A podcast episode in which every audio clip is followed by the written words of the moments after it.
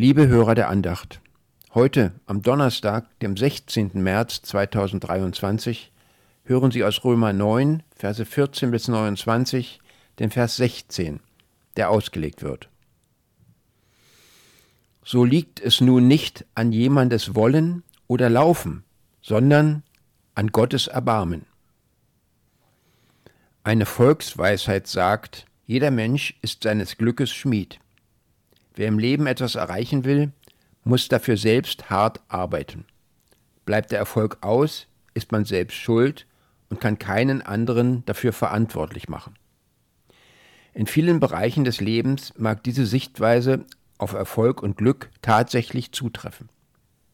Aber wie sieht es mit dem ewigen Glück bei Gott aus? Ist vor Gott auch jeder Mensch seines eigenen Glückes Schmied? Paulus antwortet in unserem Vers mit einem entschiedenen Nein.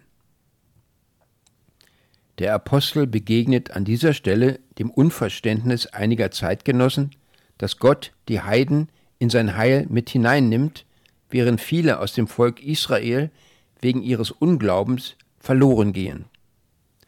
Dass Gott einen Menschen zu seinem Kind und Erben seines Reiches auserwählt, hat seinen Grund nicht im Menschen selbst.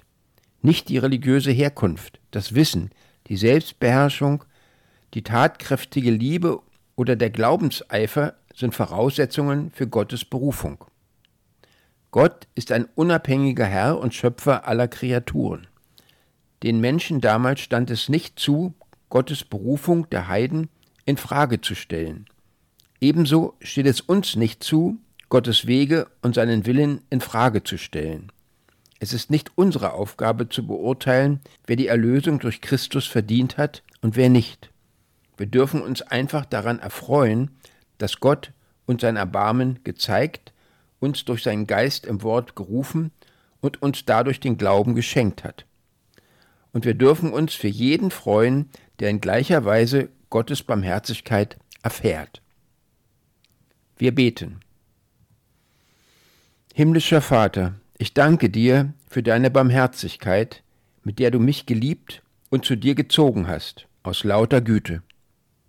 Amen.